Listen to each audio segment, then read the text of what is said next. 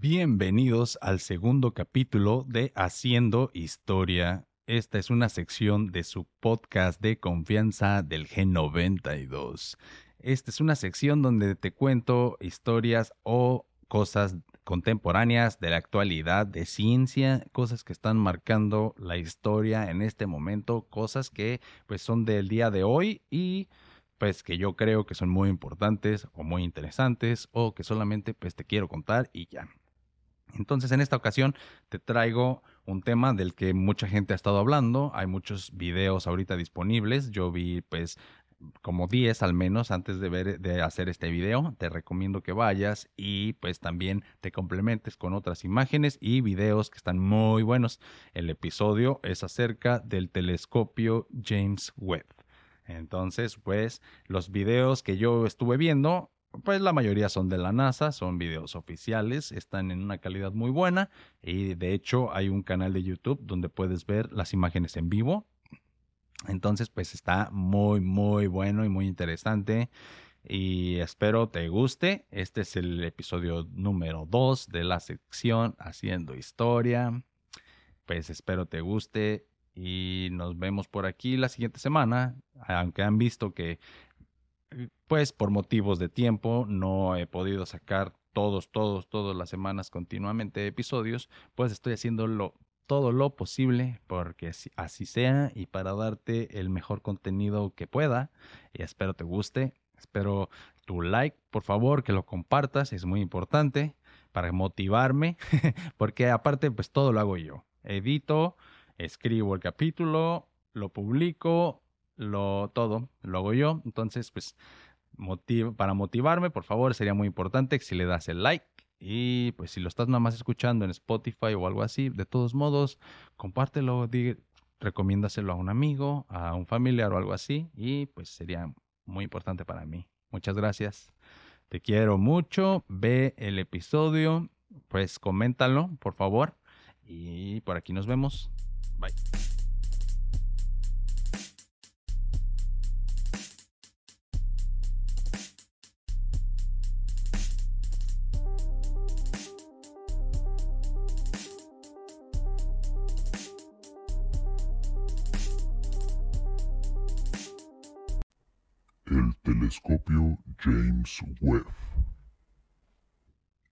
¿Alguna vez te has preguntado todos los esfuerzos y todo lo que se necesita para poner un satélite o un cualquier cosa de las que estamos acostumbrados a hablar como si fueran muy normales y muy comunes, los satélites, las estaciones espaciales, los telescopios.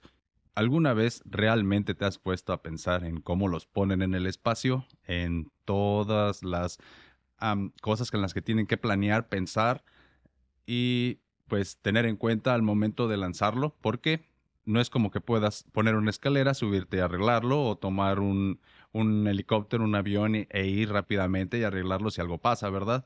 Estos objetos están demasiado lejos y pues no es factible ni se puede realmente ir a arreglarlos. Entonces necesitas pensar muchas cosas desde cómo lo vas a transportar, el diseño de este, qué tan lejos lo quieres, para qué va a servir, todas estas cosas, ¿no? Entonces, nosotros ya estamos acostumbrados nada más a decir que hubo una emisión al espacio y se hizo esto y se hizo aquello, como si fuera pues algo de toda, pues así muy normal, ¿verdad?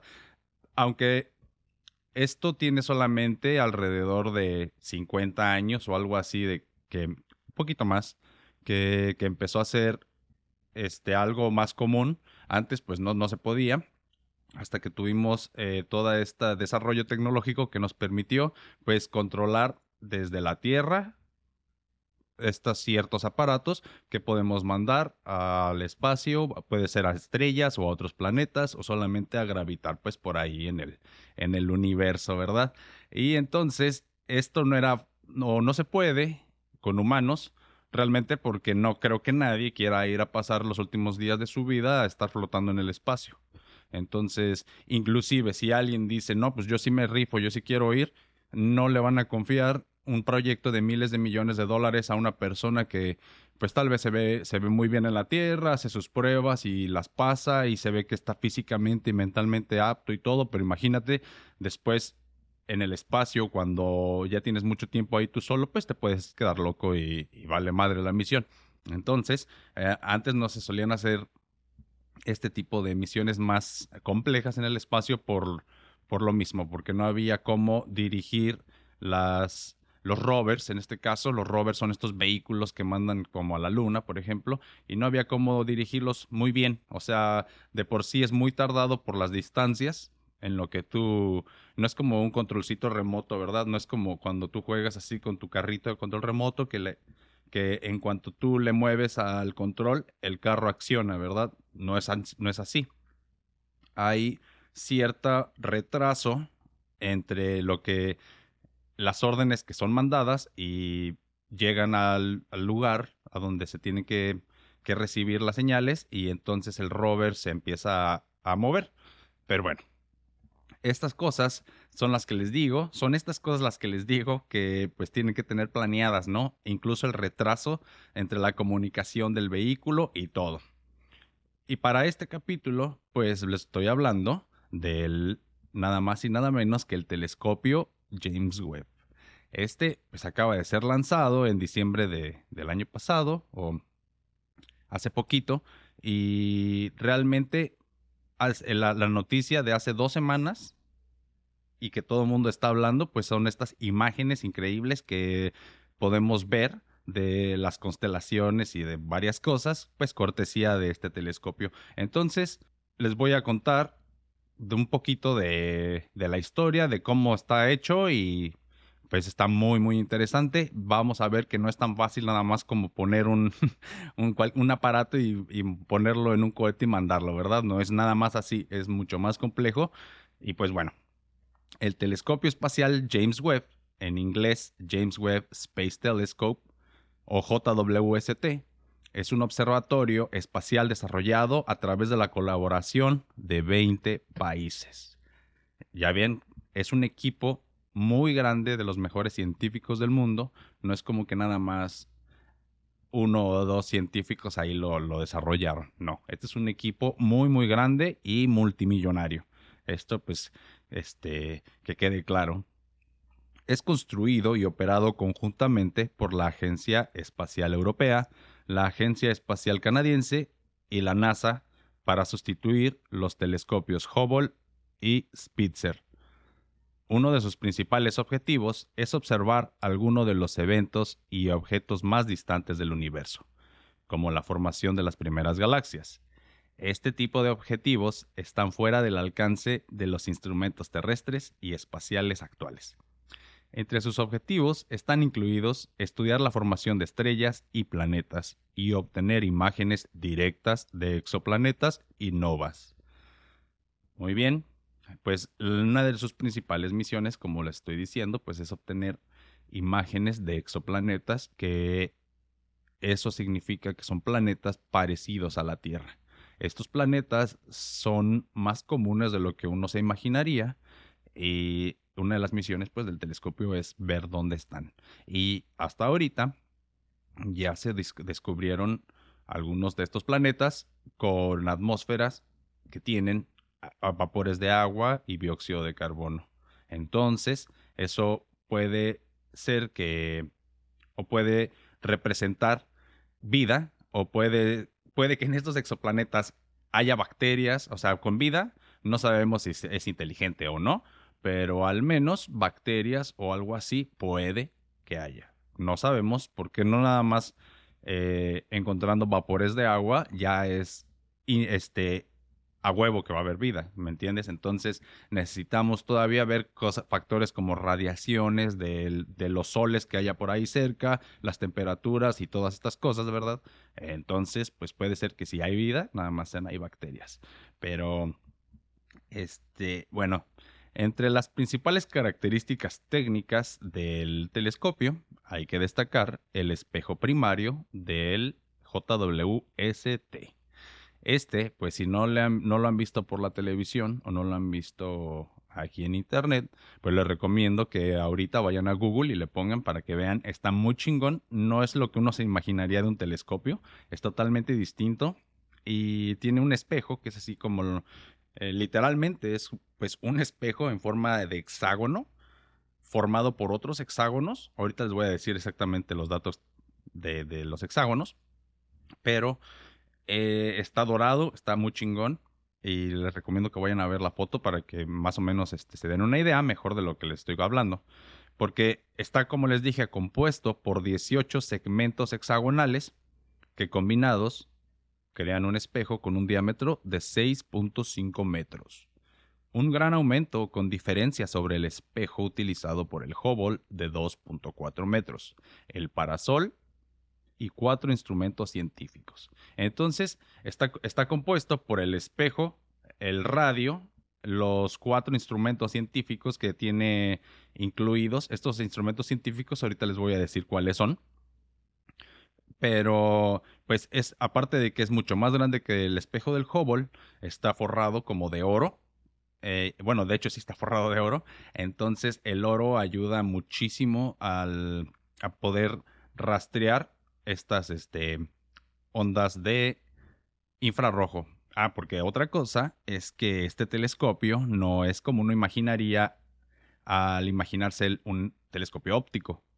O más bien, la mayoría de gente, cuando se imagina un telescopio, pues a lo mejor, al menos yo, desde mi ignorancia, ¿verdad? Antes, cuando era más joven, eh, cuando decían telescopio u observatorio, me imaginaba como un edificio con un montón de, como un sistema de lentes, así como en las caricaturas, y alguien sentado pues ahí en una silla, ¿no? Y con un como super telescopio grandísimo, con muchísimas lentes y viendo las estrellas. A lo mejor sí hay ese tipo de telescopios, pero pues son muy antiguos y un telescopio óptico jamás te va a dejar, y menos desde la Tierra, te va a dejar ver las distancias con las que, pues, o las que queremos llegar.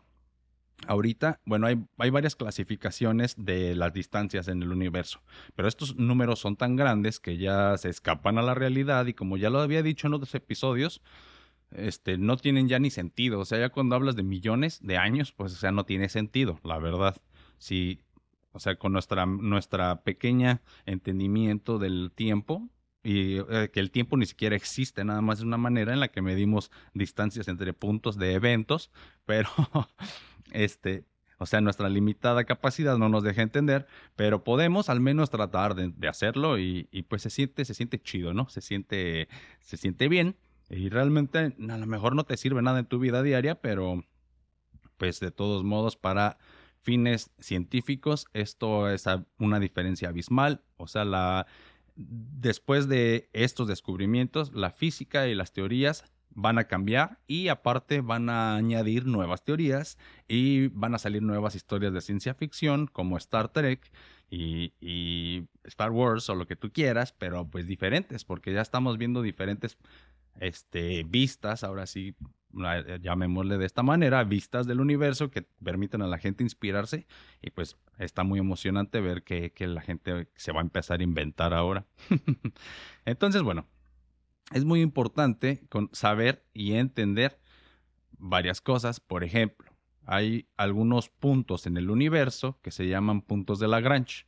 Estos puntos son puntos muertos donde la, la energía o la fuerza, perdón, gravitacional de un lugar se cancela con el de otro. O sea, si hay una estrella muy grande de un lugar y otra de otro, de otro lugar, o dos galaxias, exactamente el punto donde se intersectan. Imagínense ahí un diagrama de Venn, que es este diagrama de círculos que te enseñaron en la escuela. Eh, de ahí donde los círculos interceptan, que se hace como un ojito, ahí hay como un vórtice donde eh, puedes poner un objeto y se va a quedar, pues no inerte, ¿verdad? Pero se va a quedar gravitando quieto en ese, en ese punto. O sea, en ese punto está como en equilibrio y no se va a ir este, volando a la nada. Entonces, son los puntos Lagrange. Hay muchos puntos y para este se, se decidió que se, se, iba a utilizar el punto Lagrange 2. Este, este punto es en dirección opuesta al Sol a una distancia aproximada de 1.500.000 kilómetros, me parece. Y entonces, sí, es un 1.500.000 kilómetros más allá de la órbita de la Tierra. O sea, está un millón quinientos mil más allá de la órbita de la Tierra. A modo de comparación, el Hubble orbita a 550 kilómetros sobre la superficie de la Tierra. O sea, 550 kilómetros es más o menos, pues si vas en un carro a 100 kilómetros por hora, pues lo tardarías en... Y pudiéramos ir en una autopista a la Luna, podríamos llegar en ah, perdón, no a la Luna, al Hubble, podríamos llegar en 6 horas, ¿verdad? A 100 kilómetros por hora, o sea que no está muy impresionante, está muy cerquita. Y, y esta madre está a 1.500.000 afuera de la órbita de la Tierra. Entonces, está en el espacio ligeramente profundo, porque así también lo clasifican. Está el espacio, ahorita les voy a decir más, pero, o sea, está muy exagerado ya las distancias, entonces, pues, este, ya es casi como el infinito y más allá. Entonces, este, el Hubble orbita 550 kilómetros sobre la Tierra y la Luna está aproximadamente a 400 mil kilómetros de la Tierra. Entonces, esta distancia hace que la reparación o actualización posterior pues sea imposible. Pero lo que, lo que tiene, que es muy importante para nosotros, es que se quede fijo en ese punto, como ya les dije, que no se vaya volando a la nada. Y aparte, esto ayudaría muchísimo pues al al ahorro de energía, porque si tú, tú quisieras ir en contra de la corriente, por así decirlo, tratar de mantener algo flotando en un punto este, sin ayuda, o sea, usando propulsores, o si pues cohetes, como le quieran decir, pero realmente creo el nombre es propulsores, pues no, no hay energía que dure. O sea, no, no, no, no hay una manera que nosotros conozcamos de abastecer esa energía. Entonces necesitamos ahora sí que ponerlo en un punto para que vaya ahí nada más gravitando, pero que no se vaya a cualquier lugar, que se quede ahí. Entonces este punto está muy lejos de la Tierra, para el otro lado de, de dirección del Sol, y entonces siempre queda cubriéndose con la Tierra del Sol. Entonces está en un punto estratégico para que esté lejos de cualquier radiación solar. Y aparte, si han dado caso que en algunas partes de la órbita, algunos rayos, de todos modos, pasen a través de la Tierra y todo y alcancen hasta el, hasta el telescopio, el telescopio pues está equipado con un parasol que es como si fuera un paraguas en forma de vaina. Esa tiene forma como de un rombo, un parecido a un rombo. Y este está hecho de aluminio y de unas tecnologías ahí muy cabronas que, este, pues si les digo el nombre o no, de todos modos no, no, cambia mucho, pero este, esta, esto lo bloquea o lo protege de esta, del, de, de, los rayos que de todos modos puedan llegar a atravesar pues toda esa distancia y el sol y las estrellas y todo. Entonces, gracias a este em, parasol, se mantiene el telescopio a un punto muy cercano al cero absoluto. El cero absoluto es un número imaginario eh, teórico que es menos 273 grados centígrados, me parece, menos 273. Eh, no se puede llegar a ese punto porque eso significaría pues, que los átomos se dejan de mover por de tan frío que está, todo se congela y se queda así quieto y, eso no se puede, creo, en la naturaleza, pero teóricamente ese sería el cero absoluto. Entonces, esto hace que se mantenga en, en, un, en una temperatura por debajo de 50 Kelvin o que son menos 220 centígrados o menos 370 Fahrenheit. Entonces, esto es necesario para la observación de los infrarrojos. Entonces, los infrarrojos, eh, bueno, este, el, el James Webb, a diferencia del Hubble, observa los espectros ultravioleta, que el Hubble, este observa en los espectros ultravioleta cercano, visible infrarrojo cercano, y esto significa que entre más rojo se vuelve la luz, es que está más lejos, entre más azul está, está más cerca. Entonces, bueno, para que nos demos una idea, en esta imagen que vemos del universo, las estrellas que se ven azules o galaxias que se ven azules están más cercas que de las que se ven rojas. Entonces, entre más rojo se ve algo, eh, significa que está más lejos. Es lo que se le llama el corrimiento al rojo. Esto también ya lo había explicado un poco en, el episodio de El Mundo Invisible, es el episodio 16, vayan a checarlo, está también muy interesante. Pero bueno, entonces el James Webb observa la luz visible de longitud de onda larga, del naranja a rojo, y a través del rango del infrarrojo medio, que es de 0,6 a 27 nanómetros.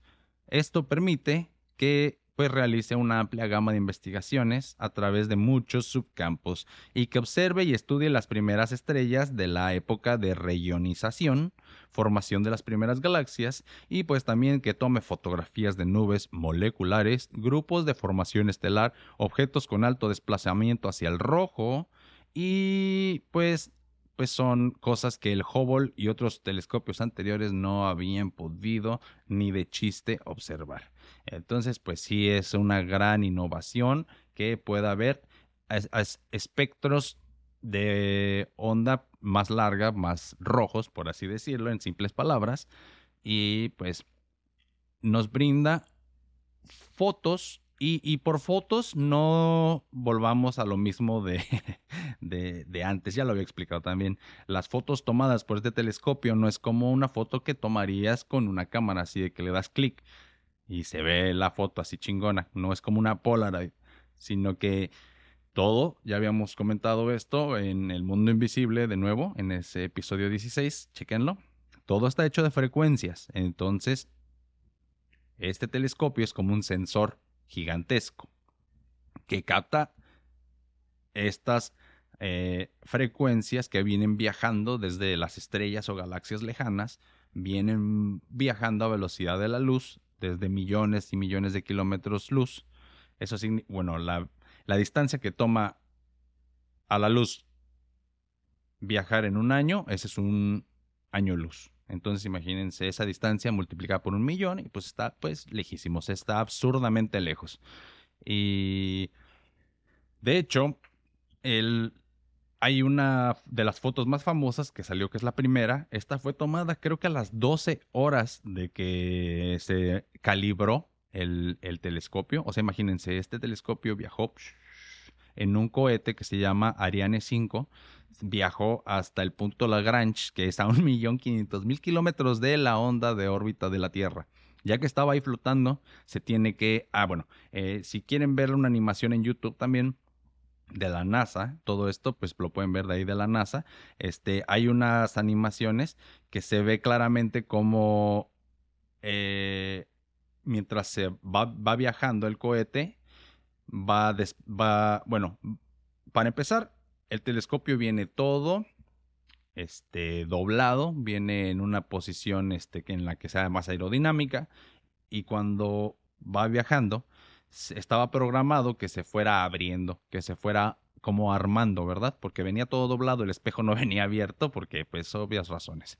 Entonces venía como en forma de bala, se empezó a abrir y se supone que al llegar allá ya nada más el parasol se iba a terminar de, de como de inflar, no de inflar, pero de, de, tensar. Se iba a tensar y todo iba a quedar ya chingón. Y después de que estaba todo armado, se tenía que calibrar estos instrumentos científicos, que ya les dije son cuatro, y se tenían que calibrar. Y a, o sea, las 12 horas de que estaba en el punto Lagrange flotando y que se estaba calibrando y todo, nos llegó la primera imagen que dicen que agárrate un, granito de arroz y asiente tus dedos, estira tu brazo, así lo más que puedas, y ve el granito de, arroz, así, levántalo al cielo, ve el granito de arroz, y eso, es, ese cachitito granito de arroz, representa a toda la foto de estas galaxias que, estamos tratando de ver. Entonces, en ese cachito de, de, arroz vemos estos millones de estrellas. O sea, es nada más esa distancia para que te des una idea y vemos todo eso. Imagínate qué vasto es el universo. y bueno, entro, entonces, imagínate que a ese granito de arroz le damos zoom y zoom y mucho zoom, zoom, zoom, zoom.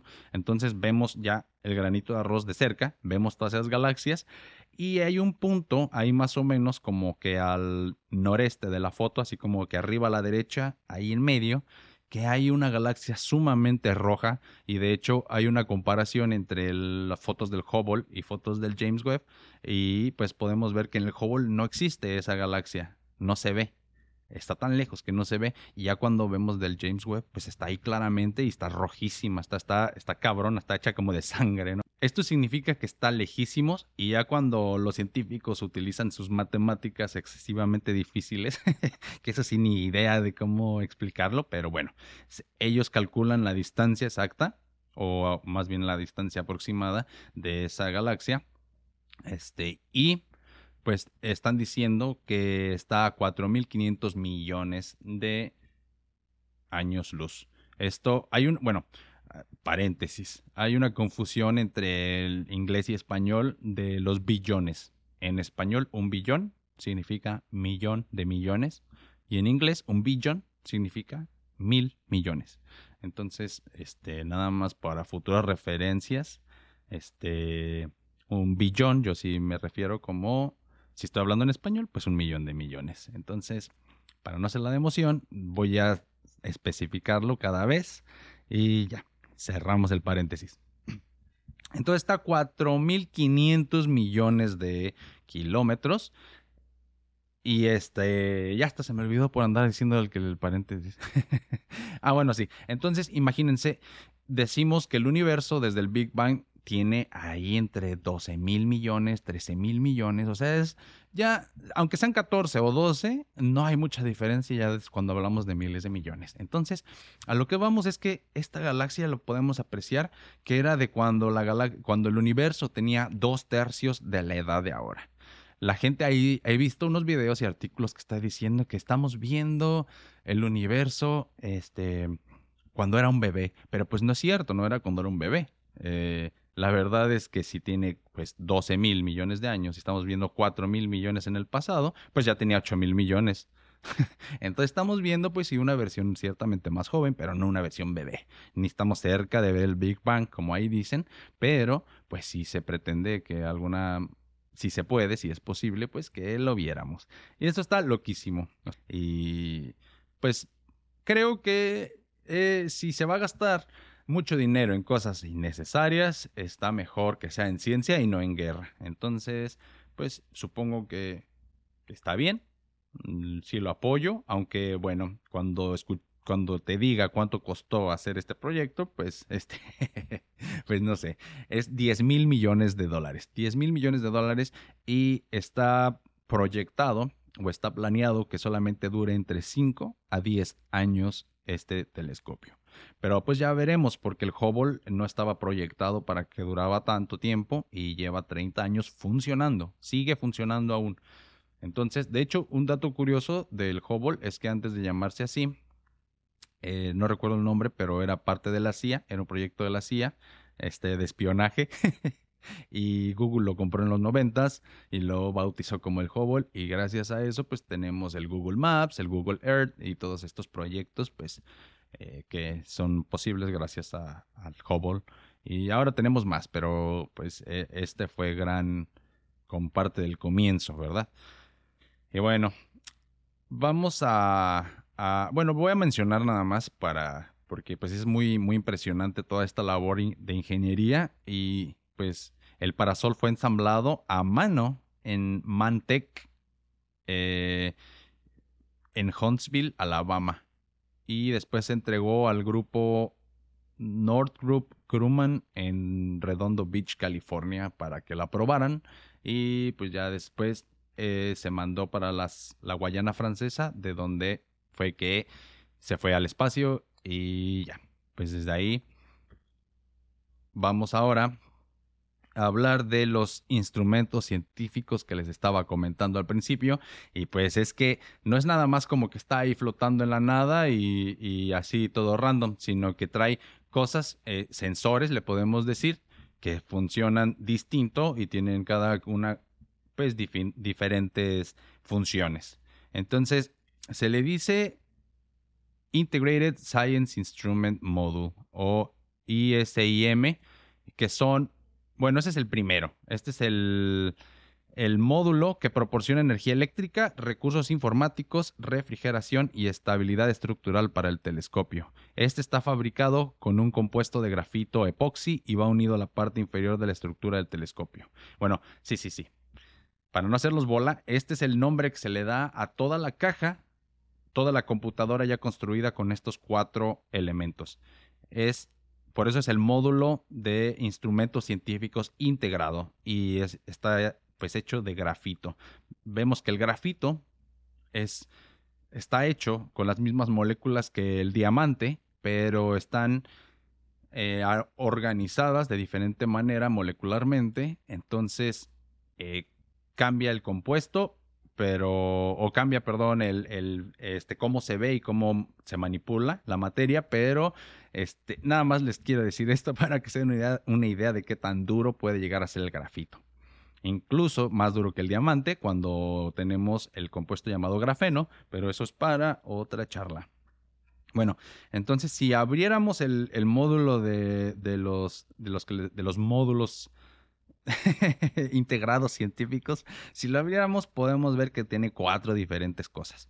Está el Near Infrared Camera, que significa NIRCam en inglés, o así se abrevia, y es una cámara infrarroja con cobertura espectral que irá desde el borde de lo visible, que es 0,6 micrómetros, hasta el infrarrojo cercano, que son 5 micrómetros.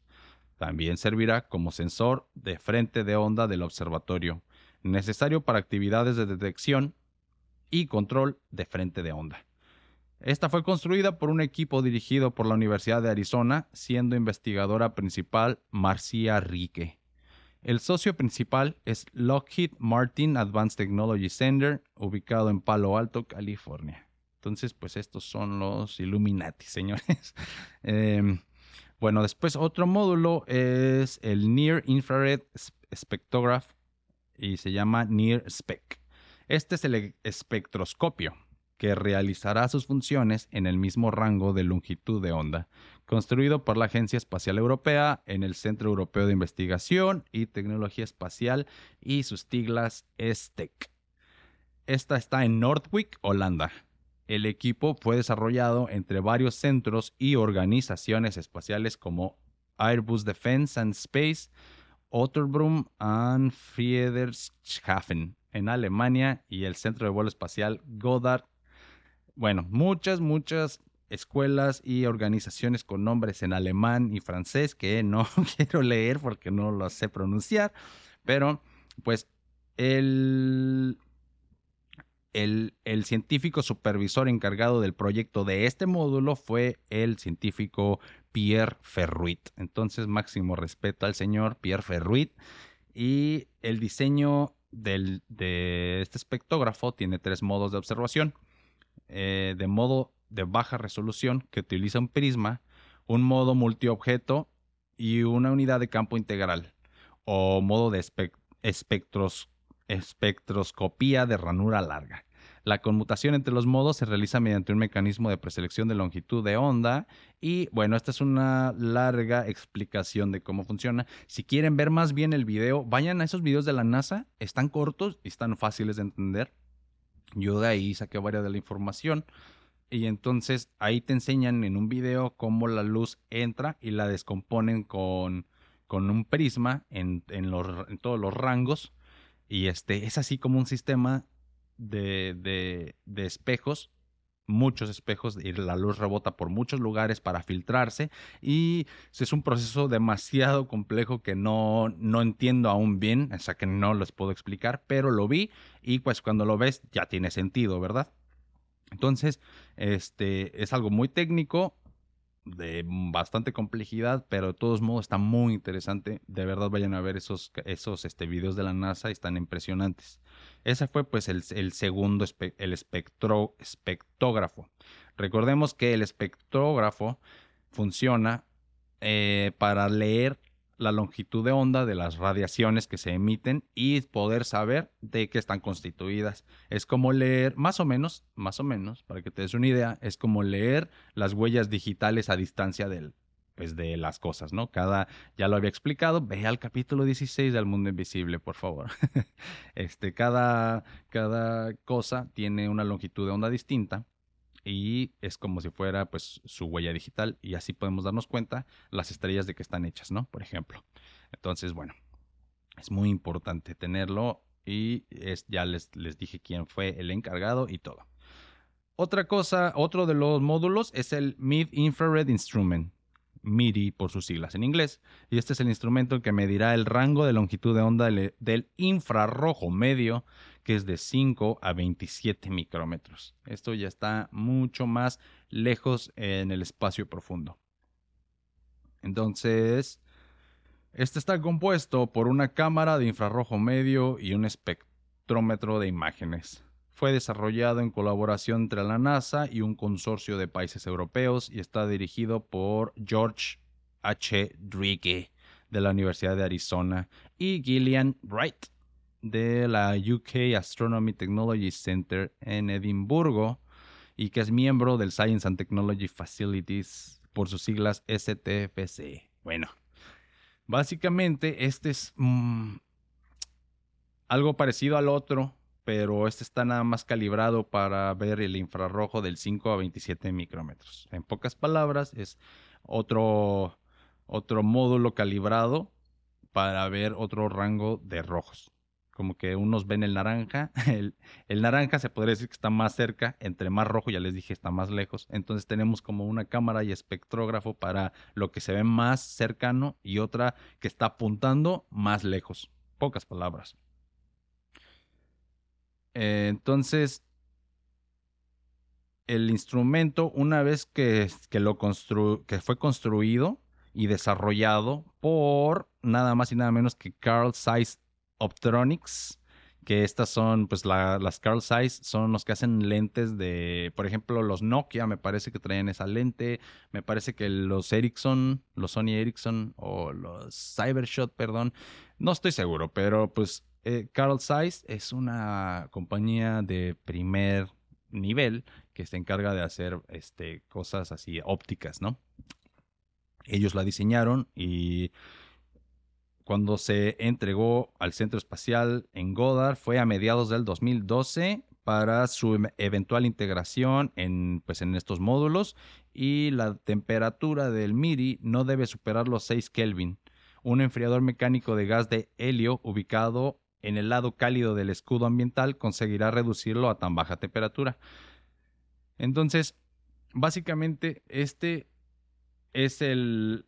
Eh, para que esto funcione, para que este módulo funcione con esta lente y con todo esté perfecto, debe de estar súper frío, súper frío. Entonces es por eso que el parasol tiene que tapar el poquito sol que aún llegue, tiene que taparlo y aparte tiene ahí un refrigerador para mantenerlo lo más frío que se pueda esto es muy importante porque recordemos que, o sea, esto es ciencia, entonces el calor se vuelve, eh, cuando algo se calienta, ve un foco, nada más voltea a ver el foco. Cuando se ilumina es porque el, fierrito ese que, que está ahí en medio del foco, al recibir corriente, se torna rojo porque se pone caliente y hace, eh, irradia calor, pero también irradia luz, ¿verdad? Entonces, más o menos el mismo principio con los espejos. Se pueden poner calientes, se pueden empezar a poner rojos, entonces, pues interferirían con las cámaras infrarrojas, ¿verdad? Porque lo que queremos es ver, estar lo más fríos posibles para poder ver toda la radiación roja. Es un poquito, este, confuso, pero pues ojalá que sí, este, más o menos me sigas ahorita. El cuarto, el cuarto módulo eh, científico que tiene integrado es el Fine Guidance Sensor and Near Infrared Imager and Slitless Spectrograph, o sus siglas FGS NIRISS. Es un estabilizador fabricado por la Agencia Espacial Canadiense bajo la supervisión del científico John Hutchings del Herzberg Institute of Astrophysics and National Research Council en Canadá. Y este estabilizará la línea de visión del observatorio durante las observaciones científicas. Las mediciones de, de, pues de este sensor se usan tanto para controlar la orientación general de la nave espacial como para conducir el espejo de dirección para estabilizar la imagen.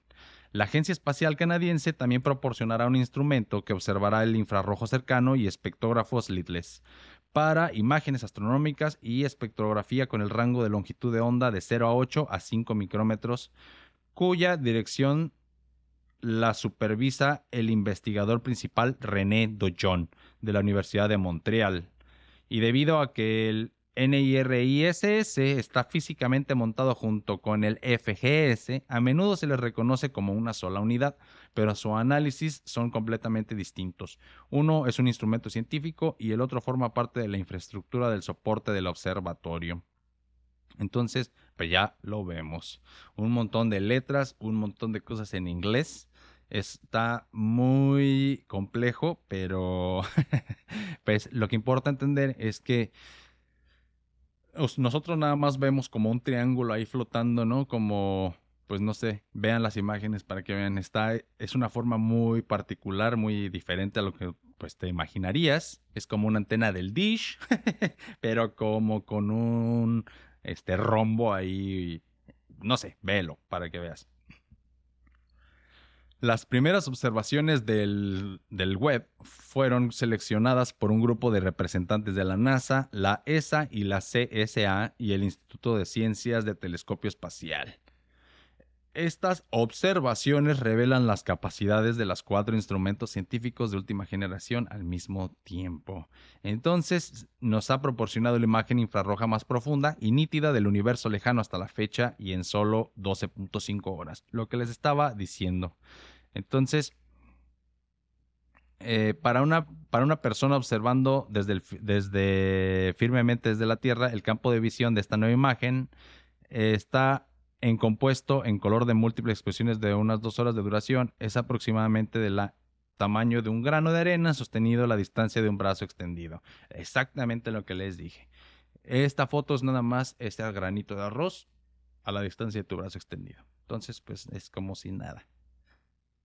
Eh, la observación detallada obtenida por el web de este planeta caliente e inflado, que es el WASP 96b, fuera de nuestro sistema solar, revela señales inconfundibles de agua junto con evidencia de bruma y nubes que no había sido detectada en estudios previos de este planeta. Con su primera detección de agua en la atmósfera de un exoplaneta, Webb ahora se dispondrá a estudiar cientos de otros sistemas para entender de qué están hechas otras atmósferas planetarias. Lo que les dije anteriormente ya en esta eh, planeta, exoplaneta, perdón, ya se detectó agua, no significa que vaya a haber ahí otros humanos, pero pudiese que haya bacterias o virus o pues formas de vida así muy sencillas. También se estudió la nebulosa del Anillo del Sur. Esta nebulosa planetaria es una nube de gas en expansión que rodea una estrella moribunda. Está a unos 2.000 años luz de distancia y aquí la poderosa mirada infrarroja de Webb pues pone primera vista a plena vista una segunda estrella agonizante. Desde su nacimiento hasta su muerte como una nebulosa planetaria, Webb puede explorar las capas de polvo y gas que expulsan estrellas que envejecen y que algún día puede convertirse en una nueva estrella o nuevo planeta. Entonces es una foto de esta nebulosa que se había visto, que nada más en las fotos con el Hubble se veía que tenía una estrella en el medio y ahora que se está analizando se puede ver que realmente es una estrella a la derecha y otra estrella que ya se está muriendo a la izquierda.